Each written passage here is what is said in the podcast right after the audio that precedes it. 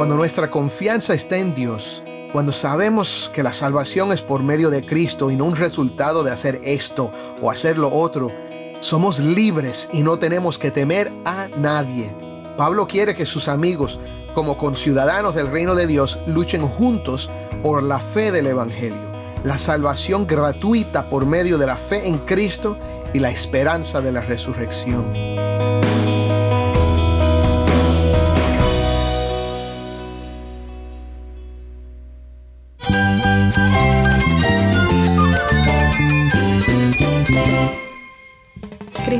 Cristo es mi todo. Cristo es el Rey del universo, es quien guía nuestras vidas. Él es grande y amoroso. Él es real. Solamente Jesucristo es nuestro Señor y Salvador. Es mi guía quien me fortalece. En Cristo Jesús hay esperanza, hay paz. Y nuestro Dios es un Dios de rescate. Estás escuchando el faro de redención. Cristo desde toda la Biblia, para toda Cuba y para todo el mundo.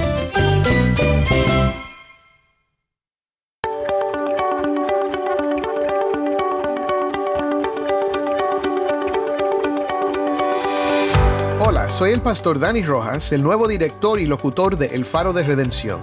Gracias por acompañarme hoy. Hoy continuaremos con una serie nueva de dos semanas que hemos titulado En Cristo, el misterio del gozo. Estamos explorando juntos el libro de Filipenses, en el cual encontramos la clave del gozo que tanto anhelamos como humanos. La pregunta que estamos explorando a lo largo de esta serie es, ¿de dónde procede ese gozo? Hoy nos enfocaremos en Filipenses 1 del 27 al 30, donde Pablo nos demuestra el gozo que fluye de la fe. Veremos que la fe, que es un don de Dios, reorienta nuestra manera de ver la vida, nos da valor para mantenernos firmes ante la oposición y nos fortalece para enfrentar el sufrimiento.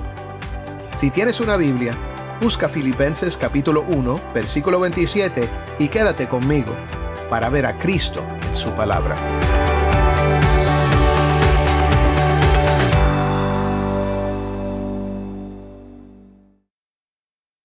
John MacArthur, pastor y autor estadounidense, cuenta esta anécdota de la historia de Adoniram Hudson, el primer misionero estadounidense en Birmania. Según MacArthur, tras 14 años de ministerio, Hudson no había llevado a una sola persona a Cristo, pero sí había enterrado a su esposa y a todos sus hijos. Estaba absolutamente solo. Sufrió encarcelamientos miserables, condiciones muy severas y peligrosas para su vida contrajo enfermedades de una naturaleza muy peligrosa y, sin embargo, permaneció fiel. Nunca se fue, nunca abandonó su llamado, nunca se rindió. Así explicó Hudson su experiencia. Si no hubiera tenido la certeza de que cada prueba estaba ordenada por amor y misericordia infinitos, no habría podido sobrevivir mis sufrimientos acumulados. Esta es la perspectiva divina de la que hablamos ayer. Esta perspectiva divina, los lentes de Cristo que nos ayudan a ver a Dios obrando cuando los otros no lo pueden ver, es un producto de la fe. Hoy continuaremos leyendo y meditando en la pequeña carta que Pablo escribió a sus queridos amigos en la ciudad de Filipos, mientras estaba bajo detención domiciliaria en la capital del Imperio Romano. Pablo concluyó sus pensamientos sobre la vida y la muerte diciéndole esto a sus amigos. Sé que permaneceré y continuaré con todos ustedes para su progreso y gozo en la fe, para que su profunda satisfacción por mí abunde en Cristo Jesús a causa de mi visita otra vez a ustedes. Como el misionero Adoniram Hudson, Pablo estaba dispuesto a seguir experimentando dificultades, convencido de que todo era parte del plan de Dios, y su meta era el progreso y gozo en la fe de sus amigos en Filipos. Dios desea esto para nosotros también. Hoy vamos a continuar nuestra lectura con los últimos cuatro versículos de Filipenses 1. Pablo nos va a demostrar que el gozo fluye de la fe. Vamos a identificar esta fe y veremos que esta fe nos da valor para mantenernos firmes ante la oposición y nos ayuda a enfrentar el sufrimiento fortalecidos por el gozo de Dios. Escuchemos la lectura de hoy. Taimí nos acompaña desde Bauta, Cuba. Esto es Filipenses 1 del 27 al 30. Solamente compórtense de una manera digna del Evangelio de Cristo, de modo que ya sea que vaya a verlos o que permanezca ausente, pueda oír que ustedes están firmes en un mismo espíritu, luchando unánimes por la fe del Evangelio. De ninguna manera estén atemorizados por sus adversarios, lo cual es señal de perdición para ellos, pero de salvación para ustedes y esto de Dios porque a ustedes se les ha concedido por amor de Cristo no solo creer en Él, sino también sufrir por Él, teniendo el mismo conflicto que vieron en mí y que ahora oyen que está en mí. Gracias, Taimi. Esto fue Filipenses 1 del 27 al 30.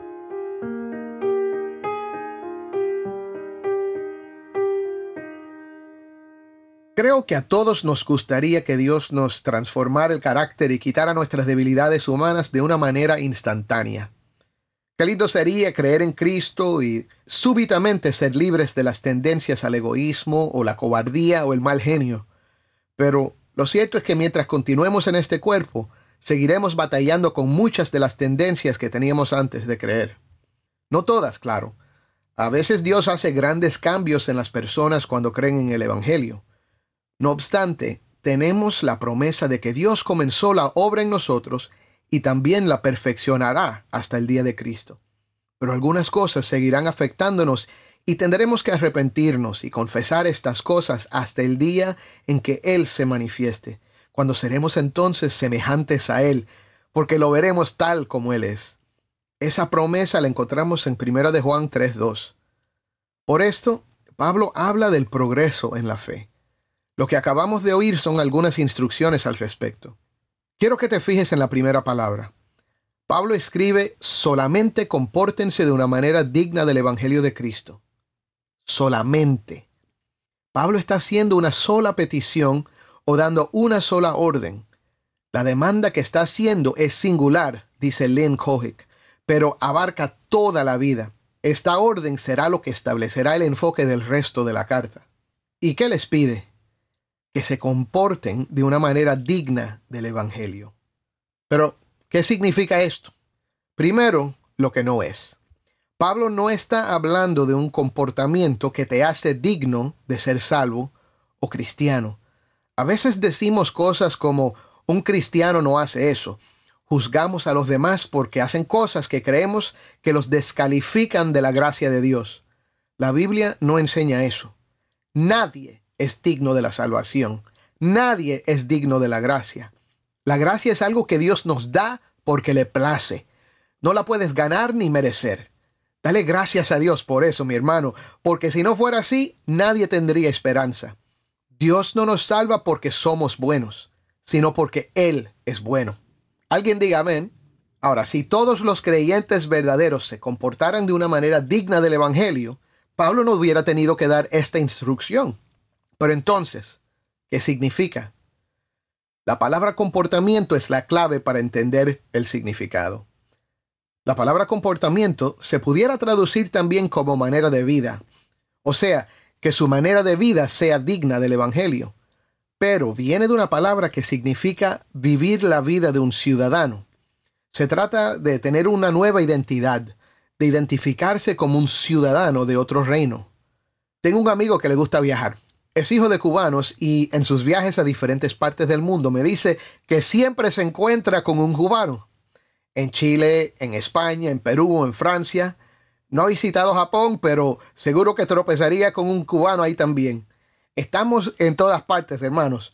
Pero lo que mi amigo me dice es que cuando los encuentra, siempre se identifican por el acento, por la actitud y porque están orgullosos de ser cubanos y representan esos valores de Cuba. Y mi amigo dice que cada vez se ha sentido entre familia con ellos. Los creyentes en Cristo somos cubanos, americanos, chilenos, chinos, japoneses, árabes, ingleses y de toda lengua y nación. Pero por encima de nuestra identidad nacional, tenemos una identidad que trasciende el lugar donde nacimos o de donde son nuestros padres. Nacimos de nuevo como ciudadanos del cielo. Filipos era una ciudad importante en el imperio romano. Aunque era una ciudad griega, los ciudadanos de Filipos eran ciudadanos romanos. Como ciudadanos romanos entendían que eran parte de un imperio que había traído una medida de paz y estabilidad. Sus ejércitos los protegían, sus leyes los gobernaban y daban orden. Para un ciudadano romano, su identidad de ciudadano era algo que les daba dignidad.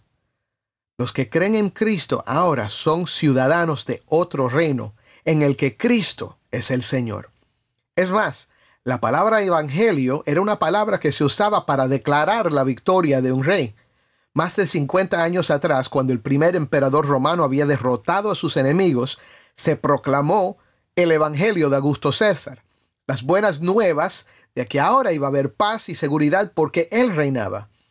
Era una invitación a regocijarse porque César era el Señor. Pero los cristianos sabemos que el Evangelio de Cristo es superior.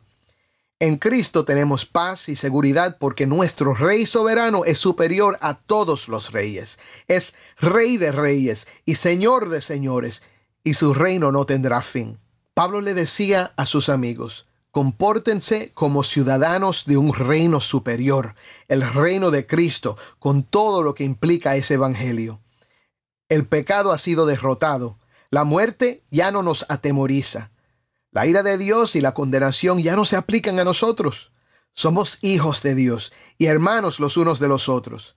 Creemos en un Dios que nos ha llamado a amarle a Él con todo lo que somos y amar a nuestro prójimo como a nosotros mismos. Vive digno de eso, dice Pablo. Recuerda que Pablo les dijo que si permanecía con vida sería para el progreso de su fe y su gozo. Esto es lo que necesitaban entender para su progreso y gozo. Tú y yo lo necesitamos también. Y entonces Pablo añade esto. Háganlo si estoy con ustedes o si no estoy. Cuando somos niños, con frecuencia formamos el hábito de portarnos bien solo cuando los padres están presentes. Si tienes hijos, sabes de lo que estoy hablando. Delante de ti suelen ser ángeles, pero cuando papi o mami no están presentes, pelean o se comen algo sin permiso o juegan con algo que no deben jugar. Y la verdad es que nosotros somos parecidos. Por ejemplo, modificamos nuestra manera de hablar en la presencia de un pastor. No sé cuántas veces alguien ha dicho una mala palabra delante de mí e inmediatamente me piden disculpas. Disculpa, pastor. Pablo dice, quiero que vivan dignos del Evangelio tanto en mi presencia como en mi ausencia. Si estoy o si no estoy. Ahora, quizás te estés preguntando, ¿Y qué tiene que ver todo esto con el gozo? Bueno, primero, el gozo que fluye de la fe viene de la tenacidad espiritual de la comunidad de creyentes.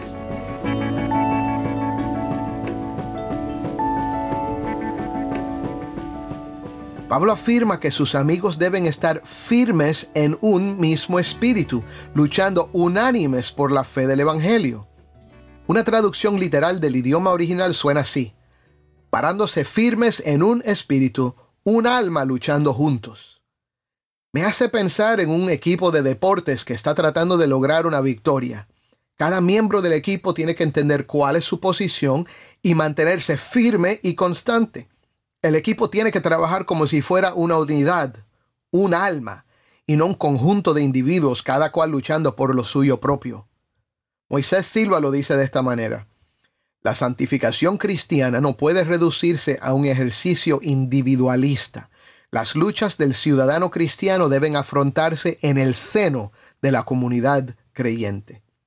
Cuando una comunidad de creyentes adopta esta actitud de que somos una familia, un equipo llenos del mismo Espíritu de Dios, que nos amamos, trabajamos juntos, crecemos juntos y nos apoyamos en la oración y la ayuda mutua, hay bendición, hay gozo, Ahora lo segundo es esto.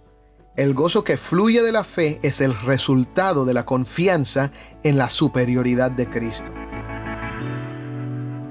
Pablo les dice, de ninguna manera estén atemorizados por sus adversarios, lo cual es señal de perdición para ellos, pero de salvación para ustedes, y esto de Dios.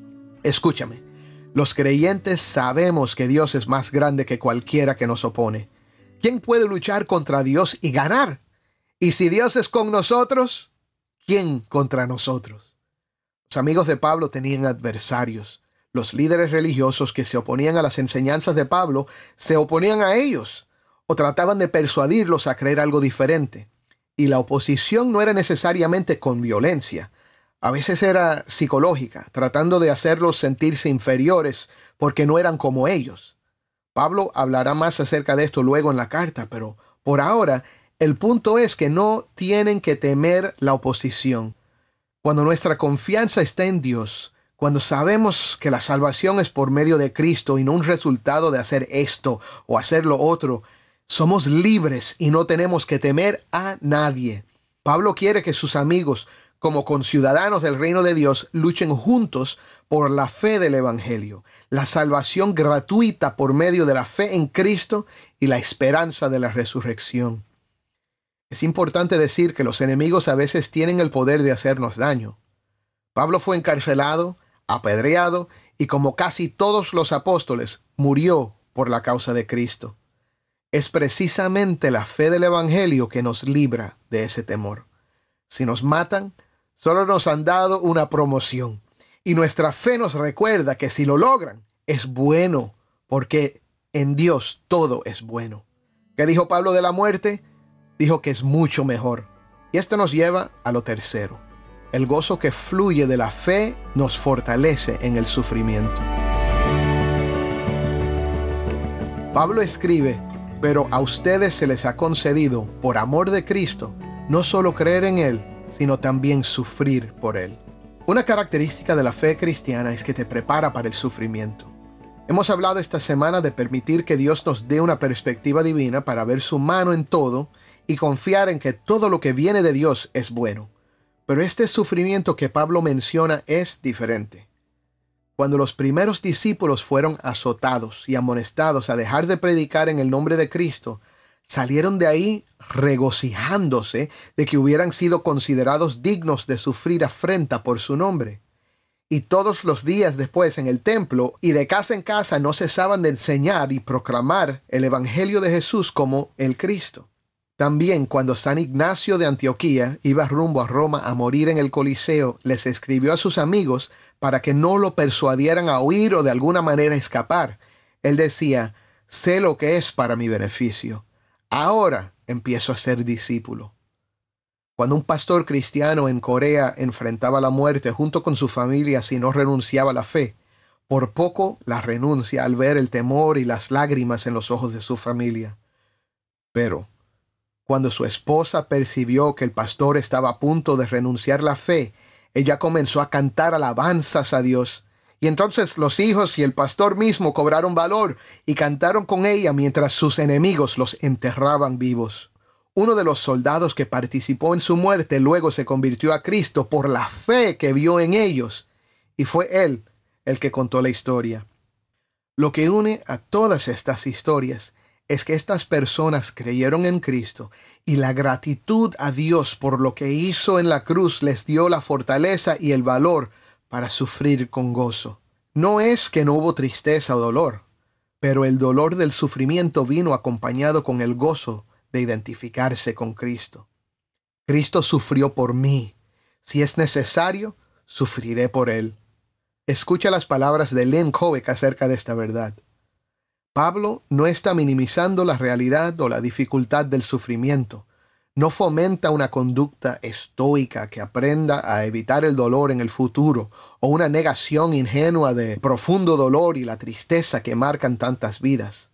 Por el contrario, ve todo esto a la luz de la gloria de Dios, la gloria que los creyentes disfrutarán en los cielos nuevos y la tierra nueva, con cuerpos resucitados y glorificados.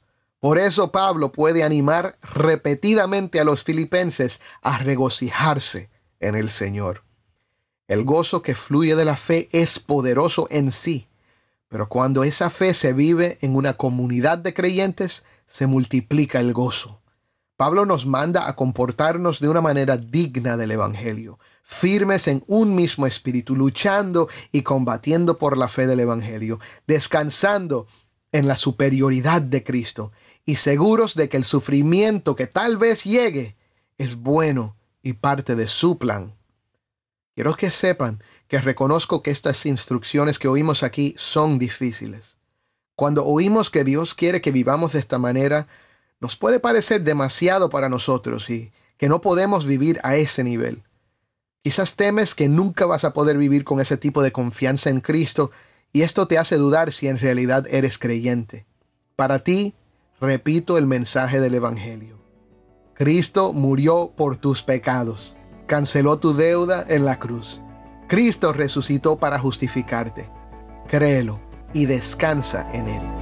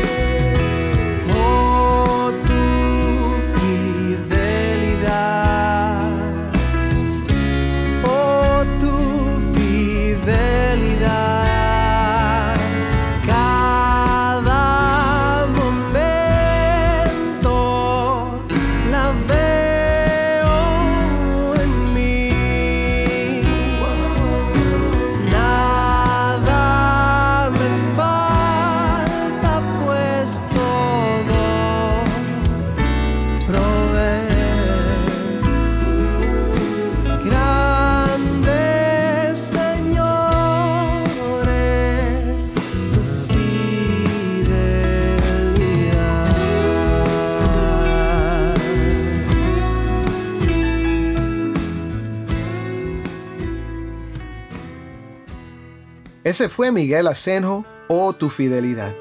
Soy el pastor Dani Rojas y esto es el Faro de Redención.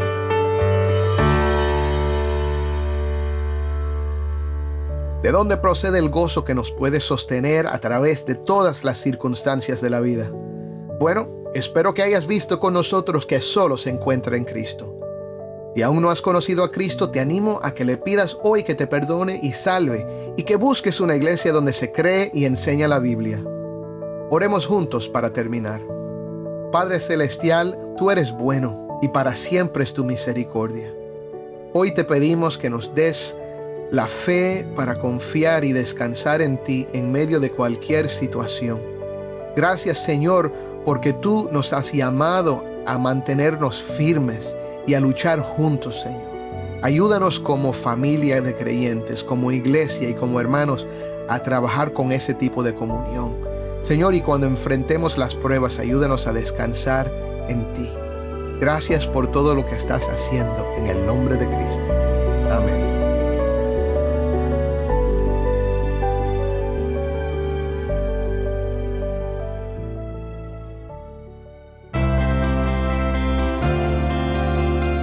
El Faro de Redención es un ministerio de Haven Ministries. De lunes a viernes nos reunimos con un solo propósito celebrar la obra de Cristo Jesús y la redención que se encuentra solo en Él. Lo hacemos compartiendo la obra en la vida de personas transformadas por su gracia, con testimonios desde Cuba y con enseñanzas viendo a Cristo en toda la Biblia.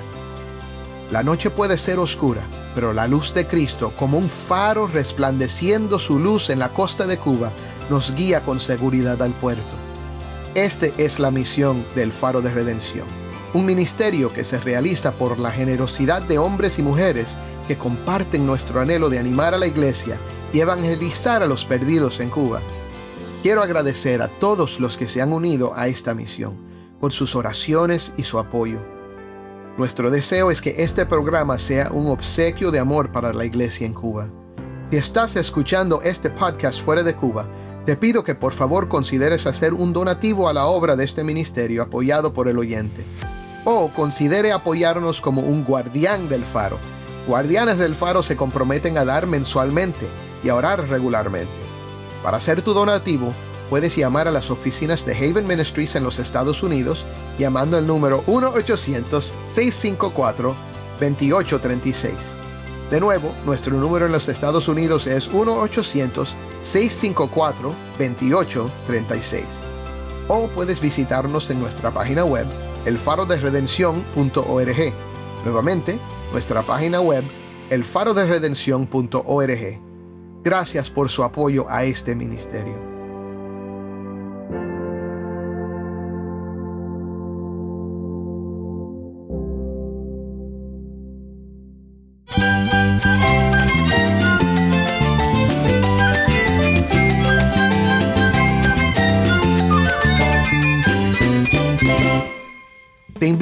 Acompañes mañana en esta serie En Cristo, el misterio del gozo. Soy el pastor Dani Rojas, resplandeciendo la luz de Cristo desde toda la Biblia para toda Cuba y para todo el mundo, aquí en el Faro de Redención.